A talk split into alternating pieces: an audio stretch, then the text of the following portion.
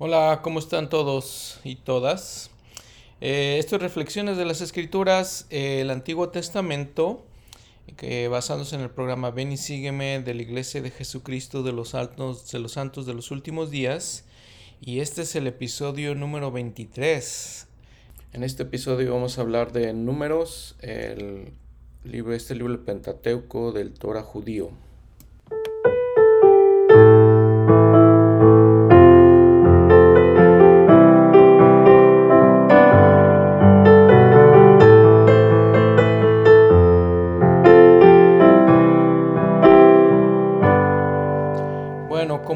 Introducción a este episodio, les quisiera pedir que fueran a sus mapas. Hemos visto eh, a través de estos, de estos episodios en este podcast que utilizamos eh, los recursos que nos provee la iglesia, como este, las notas al pie de la página, como la, la traducción de José Smith, eh, en este caso los mapas, por ejemplo, les decía. Entonces, eh, ya lo habíamos visto anteriormente. Si quieren ponerle pausa al podcast, no hay problema. Y vayan al mapa número 2.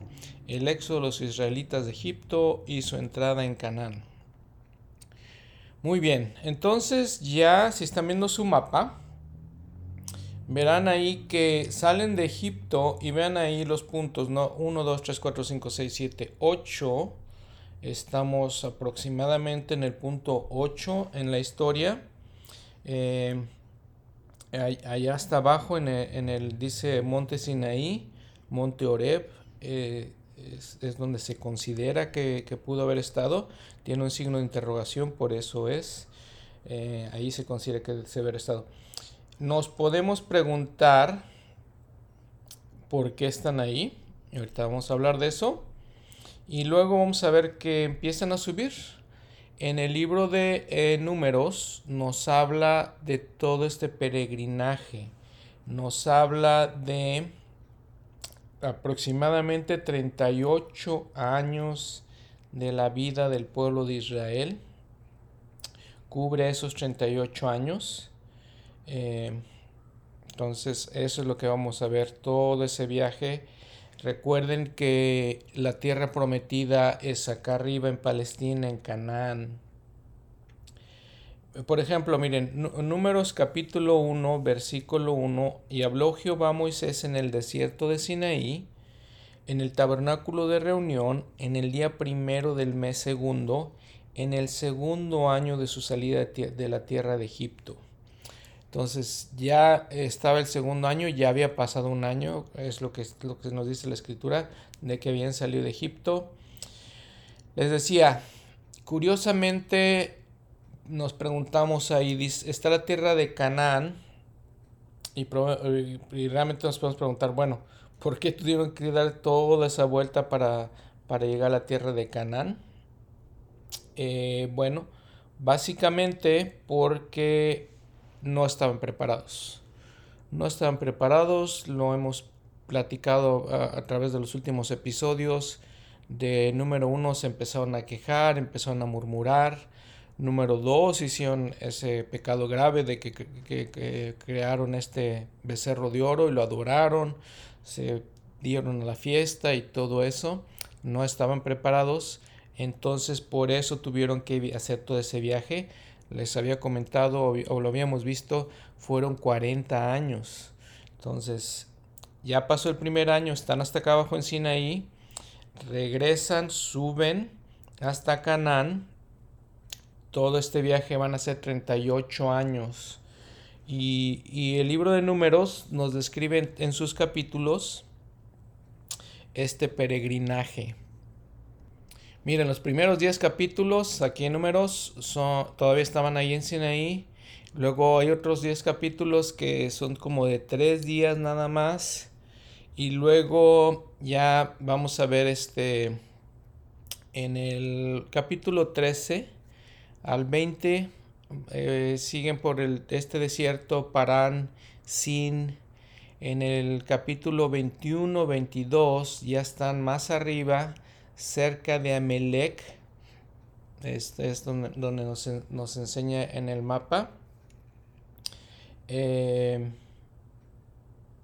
Y luego los capítulos, esos son el capítulo 21 y 22, están por esa área.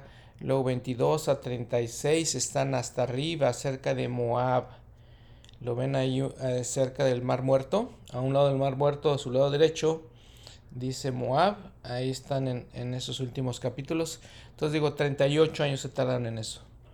Eh, durante esos 38 años, el libro de Levítico, el libro de Números, perdón, nos dice que hicieron tres eh, censos. Vean ahí en su capítulo 1, su capítulo 1 es un censo que están, que están haciendo, eh, les dice el Señor que lo hagan. Dice número 2, versículo 2, haz un censo, haced un censo de toda la congregación de los hijos de, los hijos de Israel por sus familias, por las casas de sus padres. Entonces hacen ese censo, entonces por las tribus, por las doce tribus las, las separan. Y, y, durante todo este libro de números hacen tres censos, durante esos 38 años. Esos tres censos nos dicen, se hizo un, este primero de la generación antigua, de la generación anterior, fueron los que recurrieron a todas estas eh, iniquidades y, ahí en eso se quedaron. Luego hay otro, otro censo que se hace durante el transcurso del desierto, la generación que creció en el desierto. Y luego hay otro censo que es la generación que es la que realmente entró a la, a la tierra de Canaán, la que recibió la tierra prometida. Las primeras dos generaciones no, porque vamos a ver también que eran gente dura serviz, gente que no entendían. Vean la primera generación, la, generación antigua que salió de Egipto, todos los milagros que vieron, todas las cosas impresionantes que vieron, cuando Moisés partió el mar, el mar rojo y, varias otras cosas, cuando el maná cayó del cielo, em, e, eso vieron todo ellos, pero eran gente de dura serviz, nunca entendieron Imagínense que después de todo ver, de ver todo eso, se hayan todavía eh, puesto a adorar ídolos. Bueno, entonces ese es el libro de números. Otra cosa importante que, quisiera mencionarles es en su manual. Está muy interesante su manual. Eh, dice, por ejemplo, eh, en, la introducción, el párrafo, párrafo 2, el libro, el libro de números describe parte de lo que sucedió durante esos 40 años, incluso las lecciones que los hijos de Israel tuvieron que aprender antes de entrar en la tierra prometida.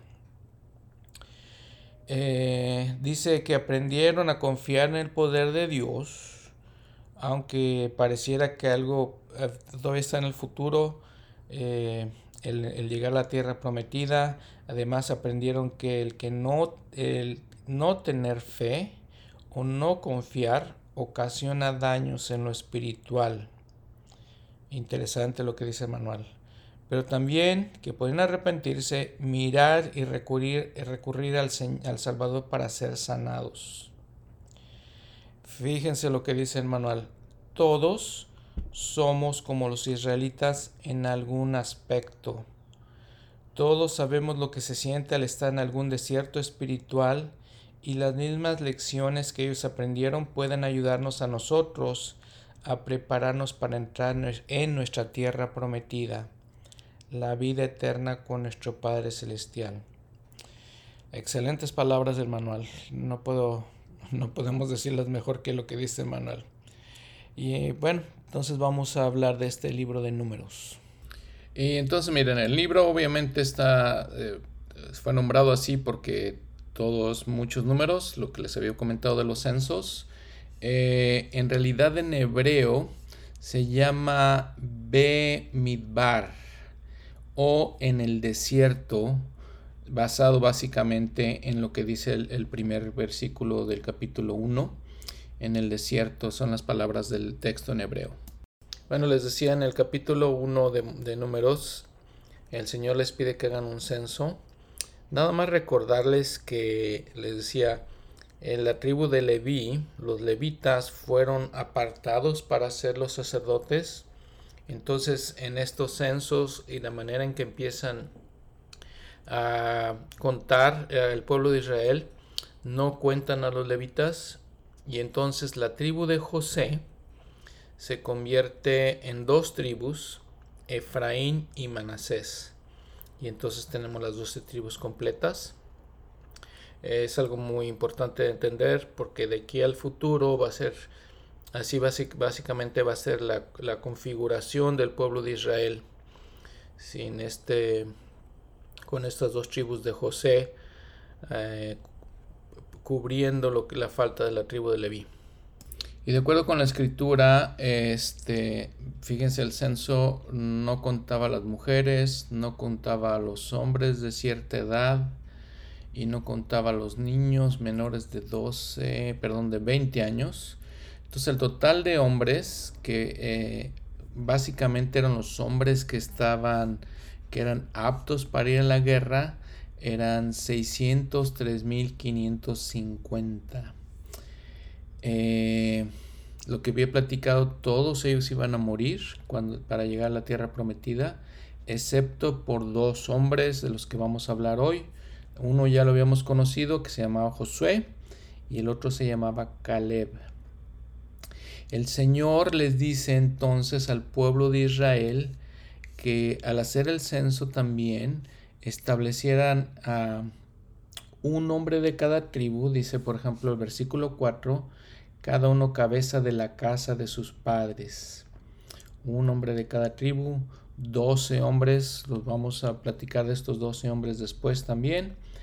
Eh, pero vean todas las similitudes, cómo el Señor empieza a establecer, eh, o ya todo, todo este espacio de tiempo que hemos hablado, toda esta narración, de ya de hace algún tiempo, establece eh, la iglesia, podremos decir, ¿no? Podemos establecer los líderes, los organiza, les, dice, les da los mandamientos, les dice cómo construir el templo, tabernáculo, todas esas cosas les dice. Eh, nuevamente demasiado fascinante ver cómo lo comparamos con la historia de la iglesia en estos últimos días en Doctrina y Convenios y vemos que el Señor establece de la misma manera su iglesia, así exactamente como la estableció aquí con, con Éxodo y la organización de todos ellos. Por ejemplo, vamos a aprender que nuevamente habla de los setentas. Eh, ya les dije, habíamos hablado de, la primera presidencia, el, episodio pasado, ya hablamos ahorita, podemos pensar que este era un, un quórum de 12 personas. Eh, entonces, así está exactamente organizada la iglesia, ¿no? Ven lo impresionante que es que en el Antiguo Testamento nos describe todas estas cosas. Bueno, miren, el capítulo 2, entonces, algo que les había comentado en el episodio pasado también, es que se organizan poniendo el tabernáculo en medio de todo el campamento y todas las tiendas alrededor del campamento mirando hacia el tabernáculo el simbolismo de que debemos mirar hacia el templo, eh, o que es muy importante que dirijamos nuestras casas, nuestros, nuestras vidas viendo hacia el templo. Y les dice cómo ponerse de acuerdo a las, a las tribus de Israel alrededor del templo. Por ejemplo, le dice al oriente debe estar el campamento de Judá, dice el, la tribu de Isaacar y la tribu de Zabulón o sea, tres tribus, ¿no? Por cada parte de, del, rectángulo que, es, que, era el, que era el tabernáculo. El oriente es muy interesante porque el oriente es donde sale el sol y la tribu de Judá iba a ser eh, siempre muy importante en la historia de Israel. De ahí viene Jesucristo, la luz, ¿no? De ahí sale la luz. Es un simbolismo interesante. Luego dice, por ejemplo, Rubén iba a estar al sur con Simeón y Gad. Nos da la cantidad de personas que iban a ser eh, de, por cada tribu. Efraín iba a estar al occidente junto con Manasés y Benjamín, que eran las tribus que eran más relacionadas directamente porque eran, eran los, los hijos de, de Raquel. Eh, y luego les dice al norte iba a estar Dan, Aser y Neftalí. Y entonces, bueno, así se configuran las, las tribus del pueblo de Israel. Tres, les digo, por cada, cada signo cardinal. Entonces, así están. Por ejemplo, vean el 33, más los levitas, el versículo 33, más los levitas no fueron contados entre los hijos de Israel, como Jehová lo había mandado Moisés. E hicieron los hijos de Israel conforme a todas las cosas que Jehová había mandado a Moisés, así asentaron el campamento según sus banderas, y así marcharon cada uno por sus familias, según las casas de sus padres. Vean ahora el capítulo 3, si vemos el encabezado, dice, Aarón y sus hijos ministran como sacerdotes, se escoge a los levitas para efectuar el servicio del tabernáculo, ellos son de Jehová, en reemplazo del primogénito de todas las familias de Israel. Se dan el número, la responsabilidad y el oficio de ellos, lo que ya les había comentado, ¿no? La tribu de Leí es separada, Aarón siendo descendiente de Leví, era, era el, sumo sacerdote y se les da los servicios que tienen, que tienen que hacer. Por ejemplo, dice en el versículo 10, ah, y, eh, y, designarás a Aarón y a sus hijos para que ejerzan su sacerdocio. El 12, y aquí yo he tomado los levitas de entre los hijos de Israel en lugar de todos los primogénitos que abren la matriz de los, los hijos de Israel, pues serán míos los levitas. Y les digo, después ya les da todas las asignaciones de lo que tienen que hacer con el tabernáculo. Recuerden que obviamente están viajando, tenían que... El tabernáculo era portátil, tenían que deshacerlo y volverlo, eh, volverlo a instalar. Eh, les digo nuevamente si quieren por ahí ver una, alguna gráfica en internet. Hay unas gráficas muy interesantes. Tiene todas las tribus de Israel y todos los este, hijos de, eh, de Aarón o los hijos de Leví que también iban a estar alrededor del tabernáculo. Ese fue el arreglo que, es, que se hizo. Hay una gráfica muy interesante de la iglesia también respecto a eso, ¿no? Entonces les digo, estaba el tabernáculo, alrededor estaban los levitas, en el norte estaba Merari, en el eh, occidente, eh, perdón, en el oriente estaba Moisés y Aarón, el, el este, luego en el sur estaba Coad y en el eh, occidente, en el oeste era Gersón, y luego alrededor de ellos estaban las tribus de Israel, como ya, ya se los había mencionado, así, así estaban agrupados. Eh, luego sigue el libro de, de números con una, en el capítulo 6 dice, se explica la ley de los nazareos por la cual los hijos de Israel pueden consagrarse a sí mismos a Jehová mediante un voto los nazareos no beben vino ni sidra y se contaminan, deben raparse la cabeza. O perdón, más bien no deben raparse. El versículo 1 habló Jehová a Moisés diciendo, habla a los hijos de Israel y dile, diles, eh, el hombre o la mujer que se aparte haciendo un voto de nazareo para dedicarse a Jehová tendrá que seguir ciertas reglas. ese voto dice su, su nota al pie de la página era como un juramento y tenían que llevar, les digo, llevar ciertas, ciertas reglas de acuerdo con, esa, ese voto que hacían. Una persona, estamos hablando de estos nazareos porque una persona eh, muy importante que tuvo estos votos fue Juan el Bautista. No lo comparen, no lo confundan lo que es nazareo con lo que es nazareno. Jesucristo era nazareno por haber nacido en Nazaret. Esto es otra cosa diferente. Nazareo. Les digo, les da varias reglas de, cómo tienen que, vestirse.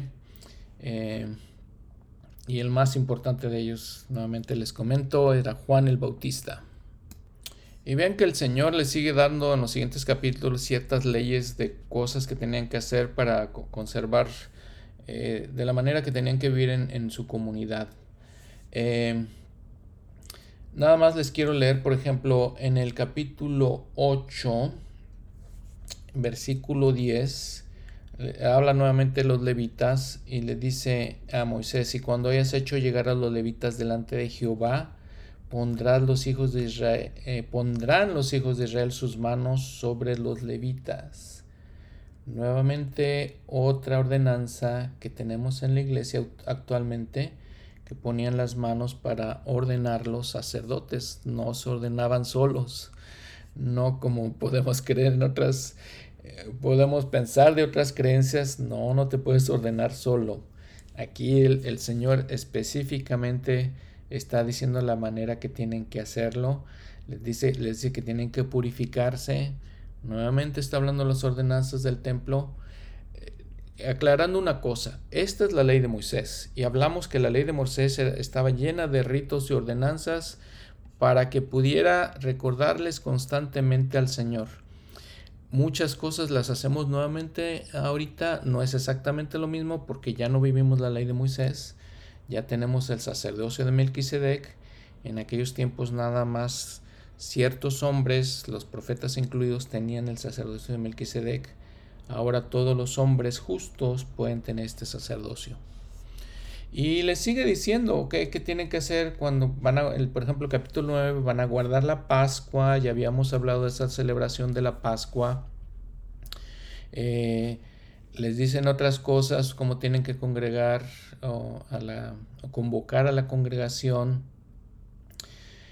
Y luego les dice, vean el capítulo 11. Y aconteció que el pueblo se quejó a oídos de Jehová, y lo oyó Jehová, y se enardeció su ira, y se encendió entre ellos fuego de Jehová, y consumió un extremo del el campamento. Eh, volvemos nuevamente a la situación de que iban por el desierto, era un camino difícil obviamente, y se empiezan a quejar nuevamente. Y Jehová se enoja con ellos, dice la escritura, y cae fuego sobre ellos. Eh, les digo, las escrituras se escribía de esa manera. No necesariamente no se encendió la ira de Jehová contra ellos. Simplemente era una consecuencia de sus actos. Y los, me imagino que puedo, podemos pensar más bien que las eh, que hubo ciertas em, situaciones climatológicas que quemaron una parte del pueblo de Israel. Vean el versículo 5. El pueblo de Israel se vuelve a quejar de, o se vuelve a decir que quieren regresar a Egipto. Ya, lo había, ya había sucedido antes y quieren regresar a Egipto. Dice, nos acordamos del pescado que comíamos en Egipto, de balde, de los pepinos, de los melones, de los los cebollas, etcétera, etcétera. Dicen, y ahora nuestra alma se seca, pues nada más que maná en nuestros ojos. Y el maná como semilla de culantro y explica cómo era el maná. Este dice versículo 10, y oyó Moisés al pueblo que lloraba cada uno en su familia. Nada más vean la palabra que dice la escritura que lloraba cada uno en su familia a la entrada de su tienda y la ira de Jehová se encendió en gran manera y también le pareció mal a Moisés. También se molestó Moisés y dijo Moisés a Jehová, ¿por qué has hecho eh, mal a tu siervo y por qué no he hallado gracia ante tus ojos, que has puesto la carga de todo este pueblo sobre mí? Y se estaba obviamente molesto eh, Moisés eh, pensando en la gran carga que tenía de, todo el pueblo que se, se, quejaba. El Señor en el versículo 16 eh, dice, le dice a Moisés, reúneme a 70 hombres entre los ancianos de Israel, que tú sabes que son ancianos del pueblo y sus principales, tráelos al tabernáculo de reunión, en la entrada del tabernáculo de reunión, y que esperen allí contigo yo descenderé y hablaré contigo y tomaré del espíritu que está en ti y lo pondré en ellos, llevarán contigo la carga del pueblo y no la llevarás tú solo. Pero dirás al pueblo, santificaos para mañana y comeréis carne, pues habéis llorado a oídos de Jehová diciendo, ¿quién os dará de comer carne? Ah, Y eso es lo que el Señor le dice a Moisés que haga. nuevamente vemos el, este como quórum de los 70, de los elders de Israel, que iban a llevar la carga junto con él de ellos. Y le, le das esas instrucciones a, a Moisés que haga. Dice en el versículo 31, envió, Jehová envió un viento que trajo codornices del mar y las dejó sobre el campamento. Esto en el 33, aún estaba la carne entre los dientes de ellos. Cuando la ira de Jehová se encendió contra el pueblo, hirió Jehová al pueblo con una plaga muy grande. Eh, y se llamó el nombre de aquel lugar Kibrot Ataba, porque por cuanto allí sepultaron al pueblo codicioso. Entonces el Señor, a pesar de que la escritura dice que se enoja con ellos, les provee de codornices para que puedan comer carne, para que no se estén quejando de esas cosas. Eh, la reflexión aquí obviamente es, somos como el pueblo de Israel, nos bendice Dios con milagros como abrir el mar rojo, con sacarnos de Egipto, nos saca de la esclavitud. Eh, en este momento el pueblo de Israel se quieren regresar a Egipto, no recuerdan la esclavitud, no recuerdan que ellos mismos pidieron al Señor que los sacara no recuerdan que eh, todas las cargas que tenían que, sobreponerse. Y en estos momentos les digo, se, están quejando porque no tienen comida o por otras cosas. Eh, en el siguiente capítulo, por ejemplo, Aarón mismo, eh, María, su hermana, Miriam les decía, dice en el versículo 2, y dijeron, solamente por medio de Moisés ha hablado Jehová, no hablado también por medio de nosotros, y lo oyó Jehová. Y vean el versículo 3, y aquel varón Moisés era muy manso, más que todos los hombres que había sobre la tierra. O sea que Moisés era un hombre humilde y sencillo, y, Aarón y, María lo que están quejándose es que, bueno, que, nos, que nosotros no también somos, deberíamos recibir este, instrucciones del Señor, profecía, el punto es todas las cosas en las que se quejan eh, el pueblo de Israel. Y les digo, sí tenemos que, buscar en nosotros mismos y ver si no somos igual que ellos, nos quejamos. Eh, el Señor siempre nos pide hacer cosas difíciles. Venir a la tierra es, es una, pues, una cosa difícil. Aquí enfrentamos otras cosas difíciles como la muerte de un ser querido, enfermedad, dificultades económicas, dificultades familiares, los problemas de generales que, el mundo siempre nos presenta. Y no sé si hay alguno de nosotros que no podamos, podamos decir que no nos hemos quejado con Dios de por qué las cosas y por qué tenemos que enfrentar dificultades y por qué nosotros y porque quisiéramos regresar a Egipto, quisiéramos regresar como estábamos antes. Mucha gente se aleja de la iglesia simplemente, regresa a su vida anterior porque tiene que enfrentar cosas difíciles.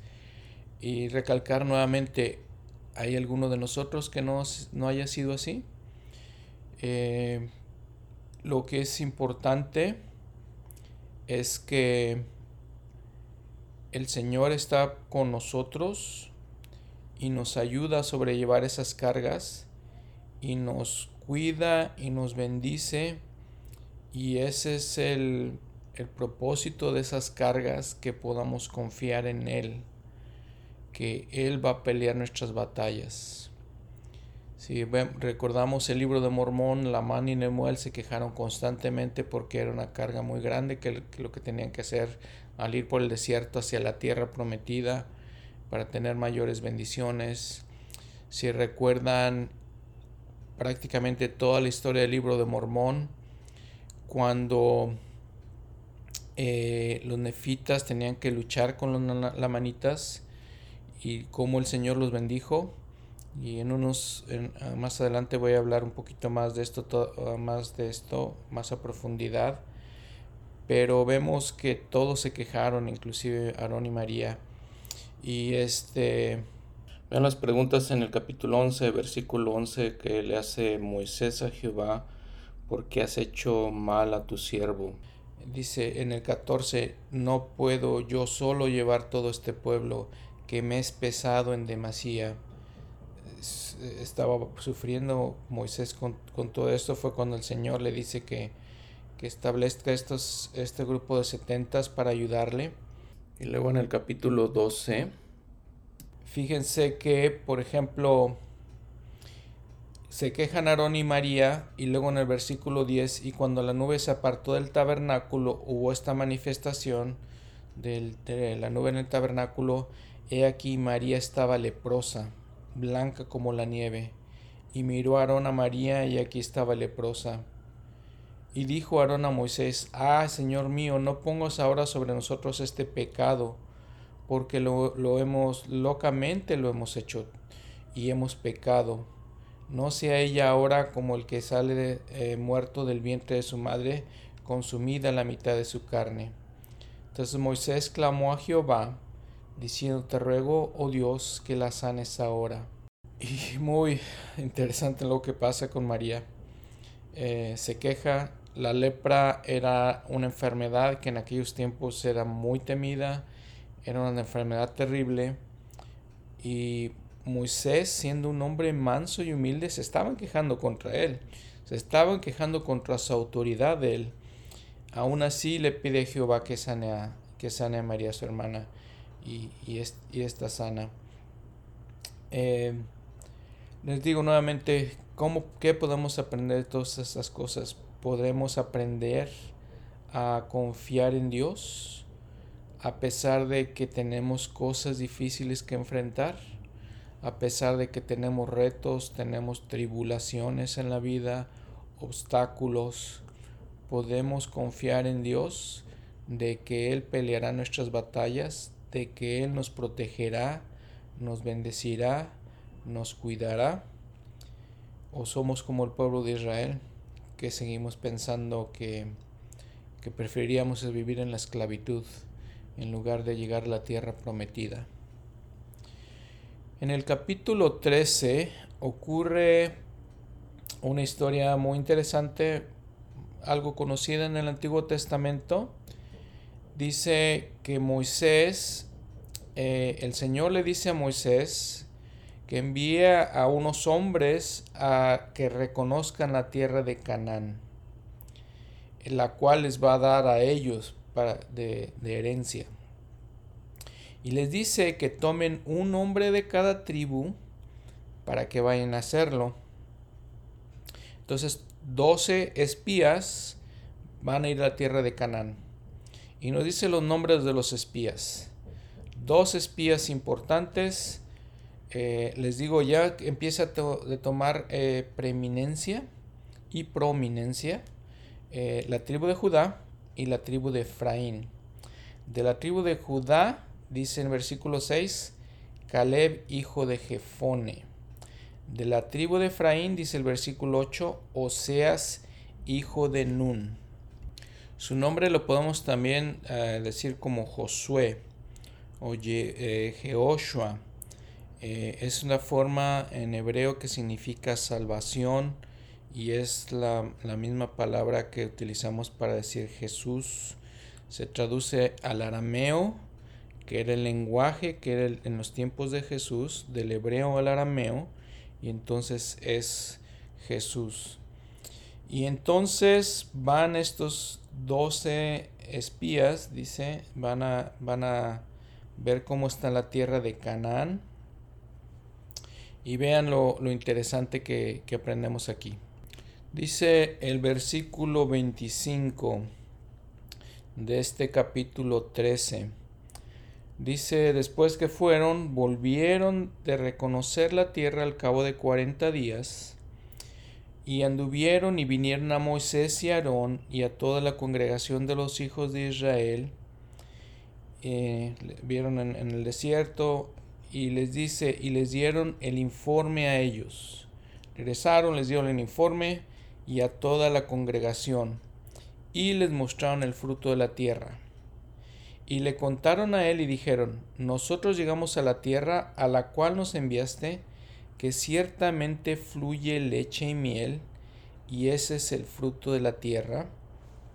Eh, les dan un reporte bueno de lo que estaba, cómo estaba la tierra. El decir que la tierra eh, fluía leche y miel significa que era próspera la tierra, de que podías, eh, tenías muy buenas cosas de la que podías obtener de la tierra, muy buenos alimentos.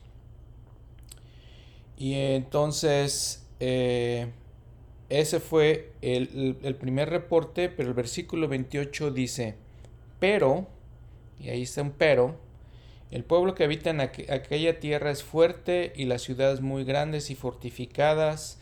Y también vimos allí a los hijos de Anac, eh, Amalek hacia la tierra del sur, y el Eteo, y el Jebuseo, y el Amorreo, habitan en el monte, y el Cananeo. Les dio, le dieron toda esa información al pueblo de Israel. Vean lo que dice en el versículo 30.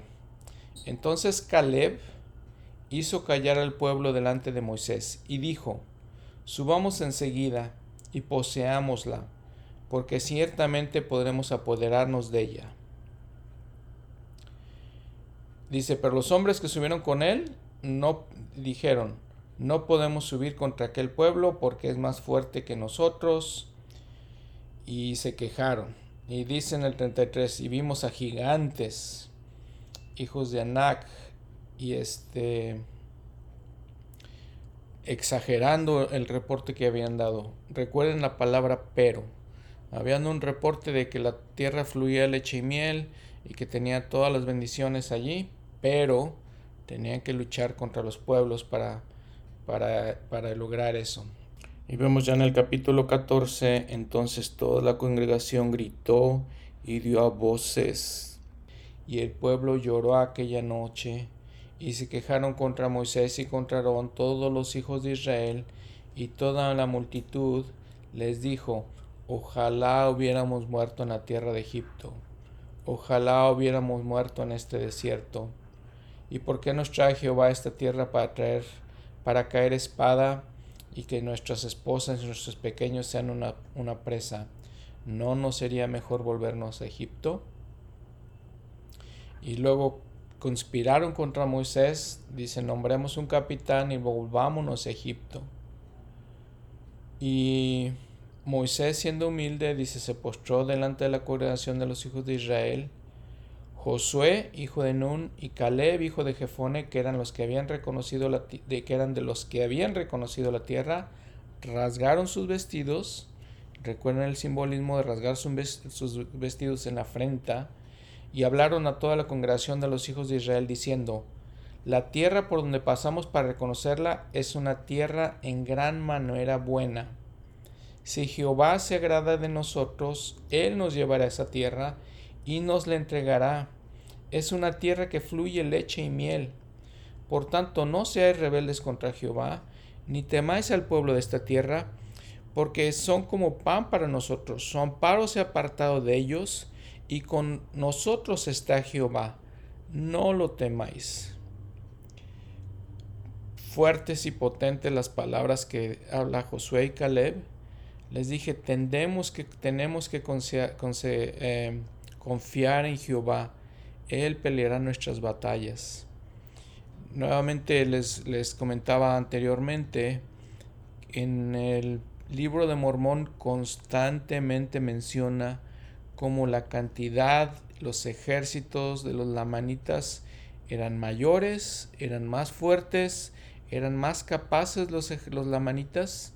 Sin embargo, los nefitas, cuando confiaban en el Señor, siempre los vencían, aunque eran de la cantidad del ejército era menor, y aunque no eran tan hábiles y tan fuertes como los lamanitas, los nefitas vencieron.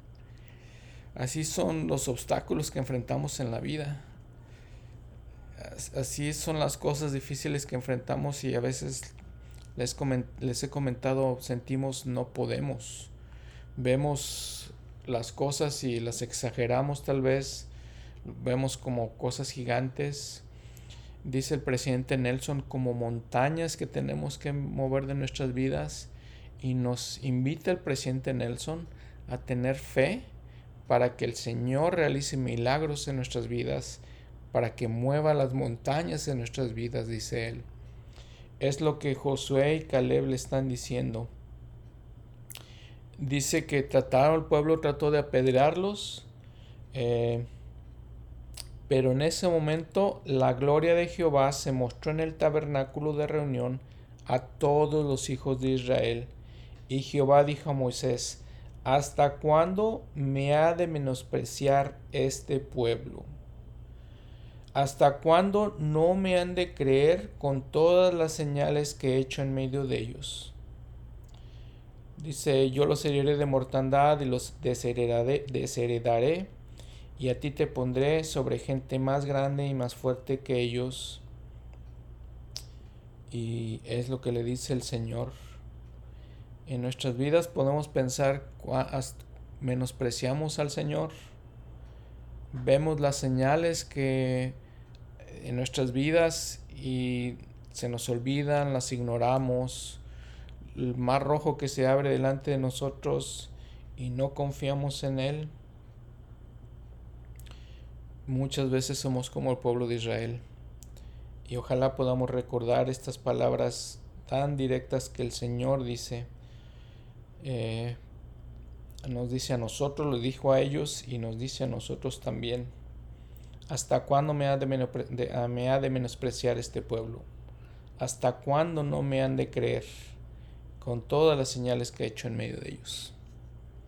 Y vean la reacción de Moisés Moisés nuevamente aboga por el pueblo, dice, no, no lo hagas, eh, no mates a este pueblo, no te deshagas de ello, ¿sí? no te deshagas de ellos. Dice, en el versículo 15, y si haces morir a este pueblo como a un solo hombre, las naciones que hayan oído tu fama hablarán diciendo, ¿por qué no pudo Jehová hacer entrar a este pueblo en, en la tierra que había jurado darles? Los mató en el desierto. Ahora pues yo te ruego que sea magnificado el poder del Señor como lo hablaste. Jehová, que es tardo para la ira y grande en misericordia, que perdona la iniquidad y la transgresión, y que no deje impune al culpable, que visita la maldad de los padres sobre los hijos hasta la tercera y cuarta generación.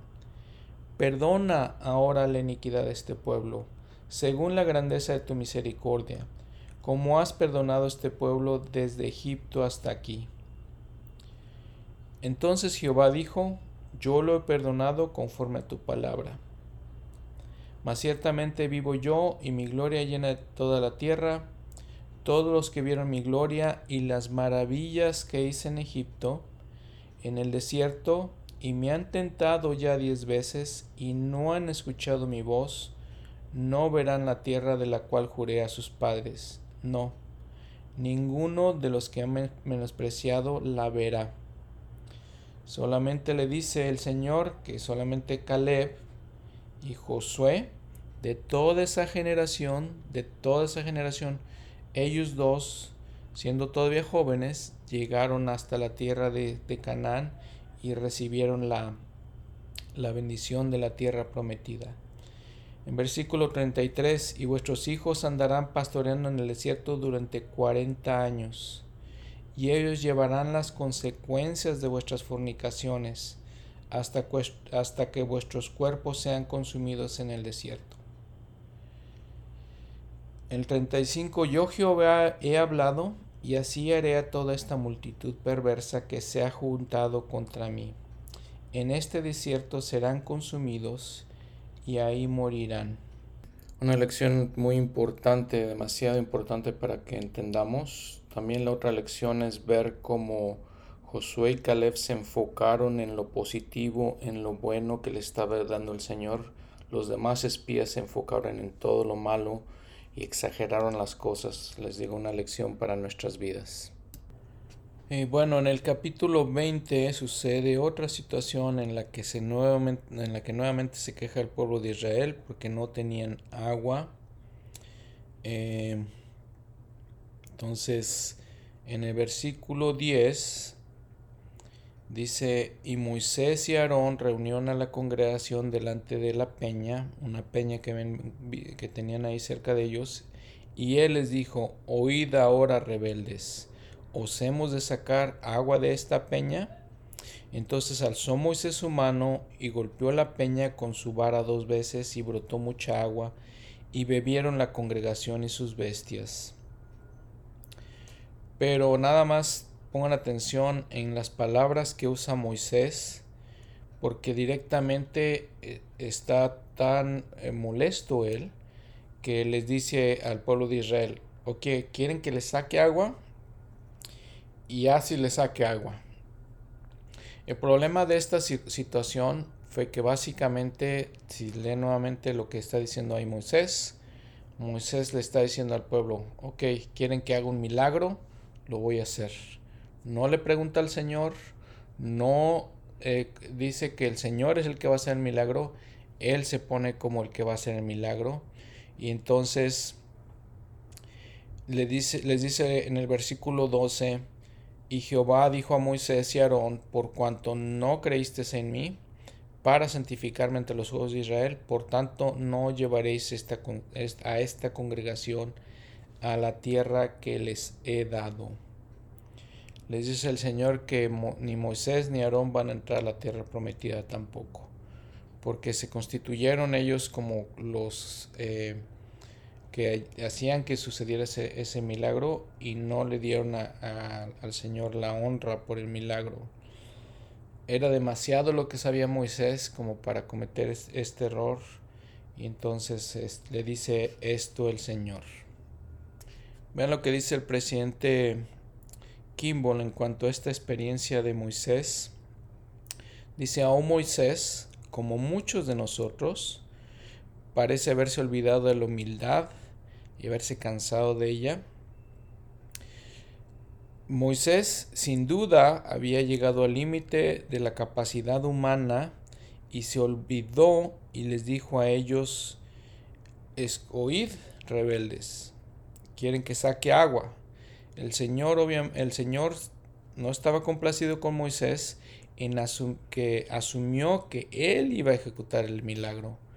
Eh, yo puedo imaginar al Señor diciendo algo como, como esto. ¿Quién dijiste? ¿Quién hizo el agua? ¿Quién hizo la roca? ¿Moisés? ¿Quién trajo el agua de la roca? Moisés tenía integridad en gran manera, pero cuando presuntuosamente tomó el crédito por el milagro del Señor, por un momento se olvidó de eso. Cierro la cita del presidente Kimball. Vean también entonces que en el capítulo 21 eh, tenían esa gran duda de ir a pelear contra, contra los pueblos de la tierra de Canaán. Gran duda, dudaban demasiado. A final de cuentas fueron en el capítulo 21. Eh, dice, pelearon contra el rey cananeo, el rey de Arad, el cual habitaba el sur. Dice, pero dice que, eh, dice que este rey oyó que venía Israel por el camino de los centinelas, peleó contra Israel y tomó de él prisioneros. ¿Por qué? Porque el pueblo de Israel de manera dudosa, con un corazón dudoso, al final aceptó lo que le estaba diciendo el Señor. Pero fíjense el versículo 2, y nuevamente les digo cómo podemos reflejarnos en estas cosas. hacer una introspección de nuestra propia vida, analizar nuestros sentimientos. Y entonces Israel hizo voto a Jehová y dijo, si en efecto entregas a este pueblo en mis manos, yo destruiré por completo sus ciudades. Se arrepintieron de alguna manera y le pidieron y le, reclamaron al Señor que los ayudara. Y el Señor misericordioso escuchó la voz de Israel, le entregó al cananeo y los destruyó a ellos y sus ciudades y llamó el nombre de aquel lugar Orma. Eh, los bendijo en, ese momento el Señor. les había comentado en, algún episodio anterior que el Señor estaba, les da esta, esta tierra al pueblo de Israel, no necesariamente porque, no por nada, es lo que quiero decirles. Todos los, los cananeos, las tribus, los pueblos de estas tierras eran pueblos idólatras, eran pueblos inicuos realmente, y el Señor eh, destruye estos pueblos en realidad como misericordia hacia ellos y, dándoles esto, esta tierra al pueblo de Israel, porque eh, eran, a pesar de lo, de lo cabeza dura que eran, eran mejores que ellos, ¿no? Entonces por eso se los da. Y aquí sucede otra historia muy interesante, otra historia muy conocida del Antiguo Testamento. Dice, y partieron los israelitas, está hablando de los israelitas, partieron del monte de Or, camino del Mar Rojo, para rodear la tierra de Edom. Y se abatió el ánimo del pueblo por el camino. Y una vez más, y habló el pueblo contra Dios y contra Moisés, ¿por qué nos hiciste subir de Egipto para que muramos en este desierto? pues no hay pan ni agua, y nuestra alma tiene fastidio de este pan, hablando del maná. Y vean lo que pasa. Y Jehová envió entre el pueblo serpientes ardientes que mordían al pueblo, y murió mucha gente de Israel. Mandó serpientes y los, los mordían y empezaron a morir. Y nuevamente nuestra naturaleza humana de decir, entonces el pueblo acudió a Moisés y le dijeron, hemos pecado por haber, por haber hablado contra Jehová y contra ti. Ruega a Jehová que quite de nosotros estas serpientes. Y Moisés oró por el pueblo. Nuevamente, les digo, la naturaleza humana, ¿no? Este, no, no querían seguir al Señor, les caen eh, eh, o vienen consecuencias de, esa, de, esa, de su falta de fe y entonces sí le piden al Señor que los bendiga, ya que tienen las consecuencias encima. Este es un poco el ciclo del que vemos también en el libro de Mormón. Eh, el Señor los bendecía porque eran justos, ellos ya decían, ah, ya estamos bien, venían los problemas, las consecuencias de que no, no, no seguían al Señor y entonces se arrepentían cuando ya veían las consecuencias y el Señor los bendecía otra vez. Entonces eso es lo que está pasando con estas serpientes. Vean lo que dice 1 Nefi 17:41. Y los afligió en el desierto con una vara porque endurecieron sus corazones aun como vosotros lo habéis hecho. Y el Señor los afligió a causa de sus iniquidades envió serpientes ardientes, voladoras entre ellos, y cuando los mordieron, dispuestos en, eh, dispuso un medio para que sanaran. Y la tarea que tenían que cumplir era mirar, y por causa de la sencillez de la manera, por ser tan fácil, hubo muchos que perecieron. Este, ahorita vamos a ver lo que, está, lo que se está refiriendo aquí Nefi. Y dice en el 42, y endurecieron sus corazones de cuando en cuando, y vilipendiaron a Moisés y también a Dios. No obstante, sabéis que por su incomparable poder fueron, fueron conducidos a la tierra de promisión. Entonces Nefi está hablando de esta, de esta experiencia que tuvo el pueblo de Israel y les dice, les, le está diciendo a sus hermanos, si ven, este es el capítulo 17 cuando, donde se le manda a construir un barco y les dice, si el Señor lo ha mandado, si el Señor lo hizo antes con todas estas, todos estos milagros que Él está, de los que está hablando, ¿por qué no lo podemos hacer nosotros? Y, y vean, si siguen leyéndose ese, ese capítulo, le está hablando de todo lo que está diciendo eh, de todo cómo lo sacó del pueblo de Egipto, cómo repartió las aguas del Mar Rojo y cómo los bendijo con el maná. Dice todas estas cosas y aún así no creyeron. Y bueno, siguiendo con la historia de las serpientes, en el versículo 8, y Jehová dijo a Moisés, hazte una serpiente ardiente y ponla sobre un asta Y acontecerá que cualquiera que sea mordido y, y la mirare, vivirá. Y Moisés hizo una serpiente de bronce y la puso sobre un asta. Y sucedía que cuando una serpiente mordía a alguno y éste miraba la serpiente de bronce, vivía. Vean lo que dice, lo que entonces, regresando a lo que estaba diciendo Nefi, es que era tan simple lo que tenían que hacer que tampoco creyeron. Algunos de ellos no creyeron por la simpleza de la de lo que tenían que hacer. Eh, la sencillez dice, y por causa de la sencillez de la manera o por ser tan fácil hubo muchos que perecieron. Eh, a veces queremos que pensar que el, evangelio es complicado y este y queremos ver cosas y programas y otras eh, situaciones del evangelio, pero el evangelio es simple. Amar a Dios sobre todas las cosas y amar a nuestros eh, semejantes como a nosotros mismos. Eso es el evangelio de Jesucristo. A veces parece, la verdad es que parece simple y como como es tan simple, buscamos otros dioses o buscamos otras maneras de, encontrar soluciones. Creemos, queremos considerarnos muy intelectuales y pensar, no, eso esto es demasiado simple, como el pueblo de Israel. Se levantó, se levantó esta serpiente para poder sanarlos.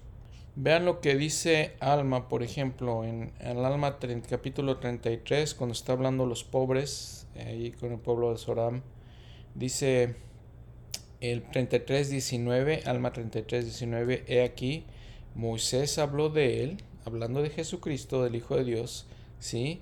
He aquí, fue levantado un símbolo en el desierto, para quien mirara a él viviera, y muchos miraron y vivieron.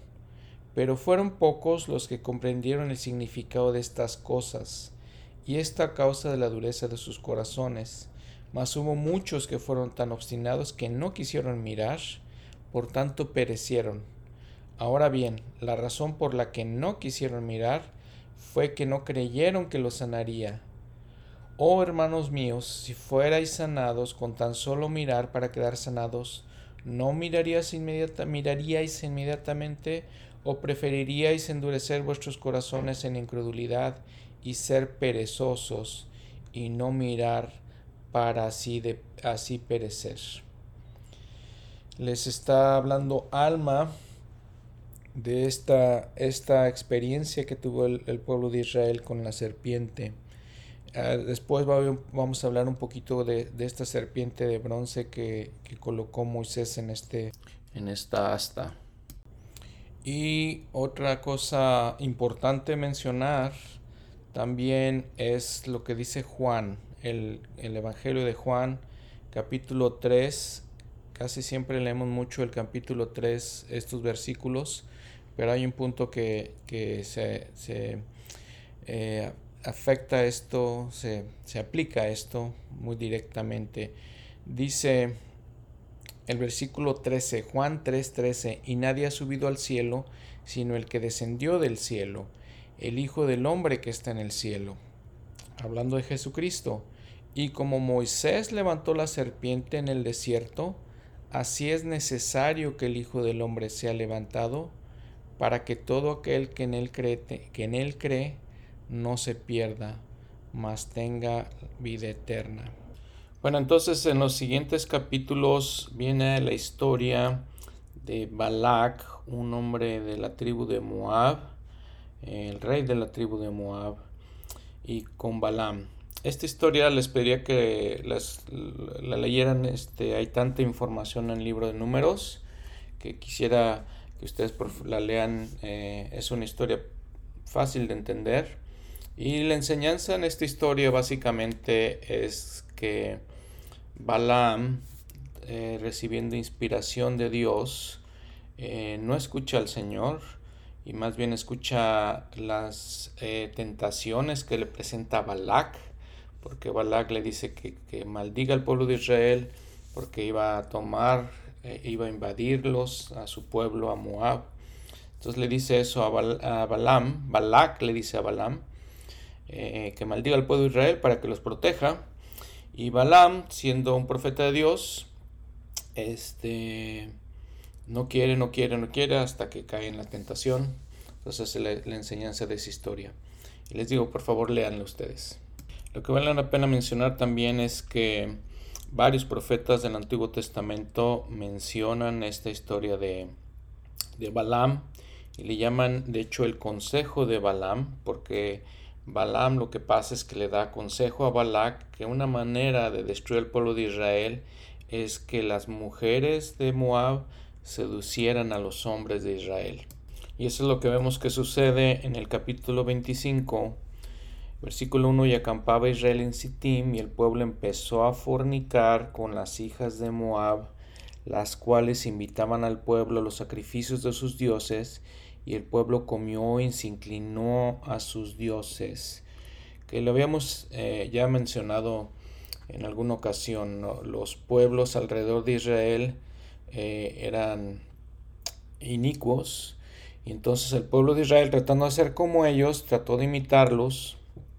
Y ya vemos la, la, enseñanza con, hacia nosotros de que hay gente alrededor de nosotros que no guarda los mandamientos, que no vive las leyes de Dios y a veces nosotros queremos tratar de ser como ellos. Miren, algo también muy interesante en ese mismo capítulo 25, el, el versículo 12. Por tanto, dice el Señor, Diles, he aquí yo establezco mi convenio de paz con él. Y está hablando de Eleazar. Eleazar era un hijo de Aarón. Y eh, murió Aarón. En el capítulo 20, María y Aarón mueren. Nos, nos platica esto la, escritura. Entonces establece a, Eleazar como, como nuevo sacerdote, hijo de Aarón, les digo.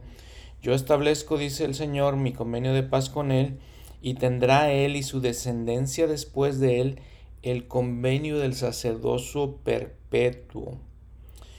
Fíjense lo, interesante de esto, el convenio del sacerdocio perpetuo, otra vez indicándonos el Antiguo Testamento, la Biblia, de la manera en que Dios establece sus tratos con los hombres y de la manera que en nuestros tiempos, por medio de la restauración del Evangelio, estas mismas cosas las vuelva a restaurar el Señor.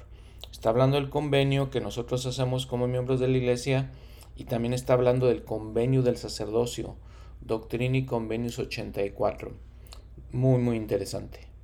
Y bueno, miren, en los últimos eh, capítulos de números, entonces los israelitas empiezan a tomar las tierras de, de Canaán.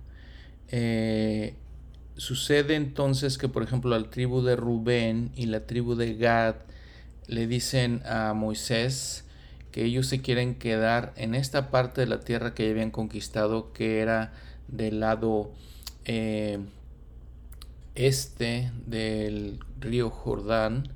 Eh, y entonces chequen por favor ahí su mapa para que vean dónde está más o menos. Moisés les dice, ok, pero ¿saben qué?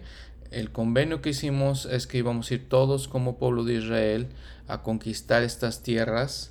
Entonces le dicen Rubén y Gad, ok, déjanos dejar a nuestros, nuestros eh, esposas e hijos aquí y nosotros los hombres vamos a ir a luchar con el ejército de Israel. Eh, lo que quiero comentarles aquí es que entonces empiezan a conquistar esta tierra los israelitas y entonces se empiezan a dividir toda la, todas las tierras, todo, todo lo, los, los, territorios, ¿no? Para que cada tribu tenga su, su espacio. En este, en este con, con, Rubén y Gad también sale que la mitad de, los, de la tribu de Manasés quiere quedarse con esta tierra. Y lo cual vamos a ver después. Si quieren ver el mapa número 3 en su ayudas, sus ayudas para estudiar las escrituras, el mapa número 3, ahí exactamente les, les dice nos dice cómo este, se dividieron al final todas las, todas las tribus de Israel. Pero en estos últimos capítulos del libro de números ya empiezan, les digo, Rubén, Gad, la mitad de Manasés a hacerlo así. Pasamos entonces al capítulo 27 y vemos que en el versículo 6 eh, Jehová está hablando con Moisés, eh, responde algunas cosas Y dice el 12, y Jehová dijo a Moisés, sube este monte Abarim y verás la tierra que he dado a los hijos de Israel. Y después que la hayas visto, tú también serás reunido con tu pueblo, como fue reunido tu hermano Aarón, que ya había muerto, se ha dicho. Entonces dice que no va a entrar a la tierra prometida, le dice Jehová. El 16 también interesante, ponga Jehová, Dios de los espíritus de toda carne, un nombre sobre la congregación. ¿Quién es ese hombre que va a poner para que eh, siga eh, siendo el líder de Israel después de Moisés? Dice el versículo 18, y Jehová dijo a Moisés, toma Josué, hijo de Nun, un hombre en el cual hay espíritu, y pon tu mano sobre él. Eh, vemos ahí su nota al pie de la página, hay espíritu, se refiere al Espíritu Santo. Pon tu mano sobre él es imposición de manos. Y en el versículo 23, hablando de Josué, y puso sobre él sus manos y le dio el cargo, como Jehová le había mandado a Moisés. Su nota a pie de la página dice llamado por Dios, llamamiento, mayordomía. Y en los siguientes capítulos, eh, nada más como pues eh, una cuestión cultural, vemos que el Señor dice en el capítulo 28, por ejemplo, ven el, el encabezado, los sacrificios han de ofrecerse cada mañana y cada noche en el día de reposo y en el primer día de cada mes, interesante, el primer día de cada mes, en la Pascua, en la fiesta de los panes sin levadura y en la fiesta de las primicias, el capítulo 29, en la fiesta de las trompetas y en la fiesta de los tabernáculos. Son fiestas que ya les, establece el Señor al pueblo de Israel, que hasta la fecha les, les he dicho se, las, eh, son celebradas por los judíos esas, esas fiestas. Y les digo en los, que, los siguientes capítulos, a lo que ya les había platicado, empieza el pueblo de Israel a tomar las tierras. Eh, algunas cosas interesantes, por ejemplo, en el capítulo 33, otra vez nos habla de la muerte de Aarón, dice en el, versículo 38, Subió el sacerdote Aarón al monte Or, conforme a la palabra de Jehová, y ahí murió a los cuarenta años de la salida de los hijos de Israel de la tierra de Egipto. Y al final, algo también interesante de ese capítulo 33, dice, les, les dice el Señor Israel, cuando hayáis pasado el Jordán a la tierra de Canaán, les digo, si ven ahorita ustedes el mapa, llegan ellos por el este, de la tierra de Canaán y luego pasan el Jordán a la tierra. Y entonces les dice eso el Señor, cuando hagan esto, dice, echaréis de, la, de delante de vosotros a todos los moradores del país y destruiréis todas sus esculturas y todas sus imágenes de fundición y destruiréis, destruiréis todos sus lugares santos y echaréis a los moradores de la tierra y habitaréis en ella porque yo os la, las, os la he dado para que la poseáis y heredaréis la tierra por suerte entre vuestras familias. Y en el versículo 55, y si no echáis delante de vosotros a los moradores del país, sucederá que lo de ellos, lo que de ellos dejéis, serán como aguijones en vuestros ojos y como espinas en vuestros costados, y os afligirán en la tierra en que vosotros habitaréis y acontecerá que yo que os haré a vosotros como yo pensé hacerles a ellos. Básicamente le está diciendo el Señor, tienen que destruir las culturas, los ídolos, todo eso. No los asimilen esas culturas, porque si ustedes asimilen esas culturas van a ser exactamente igual que ellos y entonces los voy a destruir. Ahí el Señor les está explicando la situación de esos pueblos y por qué tenía que destruirlos y les aconseja que definitivamente no tomen nada de esas culturas. Bueno, miren, algunos puntos a considerar de, los, de lo que hemos hablado en este episodio. Un punto importante es la serpiente que, que el Señor le dijo a Moisés que, que pusiera una serpiente de bronce en, en una asta eh, y que miraran y esta serpiente, déjenme decirles, es una representación del Salvador, es un símbolo de Dios.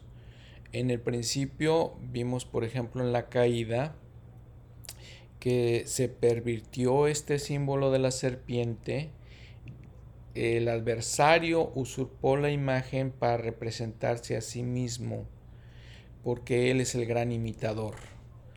Eh, la serpiente de Moisés era para que pudieran curarse el pueblo de Israel eh, de la misma manera que nosotros vemos a Jesucristo para poder sanar de nuestras enfermedades. Después ese poder de sanar de esta serpiente pues se convirtió en algo mitológico en las culturas del, cercano oriente, de Medio Oriente, y en la cultura greco-romana se hizo un, un, dios que se llamaba Aclepius, el dios de la sanación y la medicina, y luego los, los centros médicos y de salud fueron establecidos a, través de todo el imperio romano y se estableció como, como un, símbolo de la salud, les decía. Eh, esa serpiente es el símbolo ahorita pues, de, las asociaciones médicas en muchos de, de, los países. Es el símbolo de la medicina. Está basada en esta experiencia. También en otras culturas, por ejemplo en, las, en la cultura azteca, la serpiente emplumada Quetzalcoatl. Hay, hay un artículo muy interesante en cuanto a eso, cómo simboliza también al Señor. Eh, Coatzacoalcos, por ejemplo, en México, es una ciudad en México, significa santuario de la serpiente. Cuculcán con los mayas es, es la misma idea. Otra cosa digna de mencionar es en el capítulo 4 le dice, está hablando todavía de los sacerdotes el Señor y dice, haz un censo, versículo 29, haz un censo de los hijos de Merari por sus familias y por sus casas paternas. 30, desde él de edad de 30 años hasta arriba, hasta los 50 años lo contarás, todos los que entran para servir en el tabernáculo de reunión. Entonces se establece la edad de 30 años para que sirvan de la misma manera que el Señor empezó su ministerio a los 30 años. También está el capítulo 11 donde nos habla de la revelación y nos dice lo importante que, que algunas eh, personas en el, en el, pueblo de Israel empezaron a, a profetizar aparte de Moisés. Y les dice Moisés, ojalá que todos los del pueblo de Jehová fuesen profetas y les comenta su manual, por ejemplo, lo que dice el presidente Nelson. ¿Quiere Dios realmente hablarles? Pregunta el presidente. Sí, hay muchas cosas, mucha, hay mucho más que su Padre Celestial quiere que sepan. La revelación, la importancia de la revelación, bueno, su manual lo menciona, entonces este, se los dejo para que lo, lo estudien en su manual. Otra cosa muy interesante, fíjense en números 15, el Señor, en la última parte del capítulo, eh, dice el 37, y Jehová habló a Moisés diciendo, habla a los hijos de Israel, diles que se hagan flecos en los bordes de sus vestidos por sus generaciones, y pongan en cada fleco de los bordes un cordón azul, y el fleco os servirá para que cuando lo veáis os acordéis de todos los mandamientos de Jehová, para ponerlos por obra, y no vayáis en pos de vuestros corazones y vuestros ojos, tras los cuales os prostituís, para que os acordéis y cumpláis todos mis mandamientos, y seáis santos a vuestro Dios. Yo, Jehová vuestro Dios, que os saqué de la tierra de Egipto para ser vuestro Dios. Yo, Jehová vuestro Dios. Vean, eh, número uno, todas las veces que el Señor les repite, recuerden las bendiciones que les he dado. Y es una reflexión otra vez para nosotros que recordemos que los sacó de Egipto, recordemos nosotros en nuestra vida personal las bendiciones que nos da y, les recuerda, yo soy Jehová, yo soy vuestro Dios, yo estoy aquí con ustedes. Vean también las veces que les repite, repite que sean santos delante de Dios. Pero un punto que quiero mencionar que viene este, en eh, la central del, libro de Mormón es esos flecos. Dice que ponen los flecos. Eh, los, los, israelitas usaban un manto. Si ven, por ejemplo, los videos del Nuevo Testamento, ahí ven al Señor cuando representan a, Jesucristo. trae un manto sobre sus hombros. Regularmente ese manto era blanco y luego al, final de ese, de ese manto había flecos en los bordes de esos mantos y les dice el Señor que pongan azul por cada uno, un fleco azul por cada uno de los mandamientos. En la actualidad los rabís han contado, les había dicho hace unos minutos, 613 mandamientos en el Torah judío, 613 flecos. Y una cosa muy interesante que les digo, nos dice central del libro de Mormón, es que cuando el Señor iba a ayudar a bendecir a la, a la hija de Jairo, en Mateo 9, esta es, una historia muy conocida, que iba caminando y entonces esta mujer que tenía flujo de sangre, Mateo 9, 20, y aquí una mujer enferma de flujo de sangre desde hacía 12 años, se le acercó por detrás y tocó el borde de su manto. Y sanó. Y entonces eh, el Señor la bendijo por la fe que tenía. Probablemente ese borde era el manto del Señor que, utilizaba y eran esos flecos. Es una, algo muy tradicional de los judíos. La enseñanza, la reflexión aquí tenemos que ver cómo nosotros también como miembros de la iglesia usamos ciertas cosas en, nuestros, en, nuestro, eh, eh, lo, en nuestro vestimenta, en lo que vestimos, para recordarnos a Dios, para recordarnos los convenios que hemos hecho con Dios, para que veamos esas señales y recordemos los mandamientos. Y una última cosa que quisiera mencionarles es en los espías. Los espías los manda Moisés a la tierra de Canaán a que exploren la tierra, vean cómo está la situación y todo. Y podemos preguntar nosotros, bueno, no tal vez podría, ya les, el Señor le dijo a Moisés, ya ve a la tierra de Canaán, tómala. No podía solamente Moisés llegar y tomar la tierra, ¿por qué los manda a explorar? Es igual que cuando tenemos decisiones que tomar, a veces esperamos que el Señor nos dé revelación sin hacer nuestra tarea. Eh, aquí hace Moisés su tarea y exploran y le recuerdo lo que dijo el presidente Nelson, que siempre eh, es una de las cosas muy, muy especiales que a mí se me hace muy, muy interesante cuando dijo, eh, la buena información precede a la revelación. Entonces, eso es lo que está haciendo Moisés, obtener buena información para saber qué hacer, antes de pedir nada más al Señor, dime lo que tengo que hacer. Y bueno, también habría que hablar de Moisés en el capítulo 12, cuando habla de su mansedumbre. Eh, él, era un hombre manso. ¿Recuerden de dónde viene él? Viene de la corte del faraón, eh, viviendo allá, creciendo allá en Egipto, entre los hombres más poderosos del mundo, habíamos platicado, como el faraón. Eh, siendo así la mansedumbre, el ser manso no significa ser débil, es algo que tenemos que entender. Moisés era un símbolo de Jesucristo, como muchos otros profetas, ya lo habíamos platicado eso. Quiero mencionar también donde eh, Aarón y María se quejan de que Moisés se había casado con un etíope, dicen. Eh, el historiador Josefo habla de esas, de esas historias no se puede corroborar, aunque esta escritura lo corrobora. Bueno, muy bien, pues muchas gracias. Ha sido un, libro muy interesante el de números, contiene mucha información, muchas enseñanzas.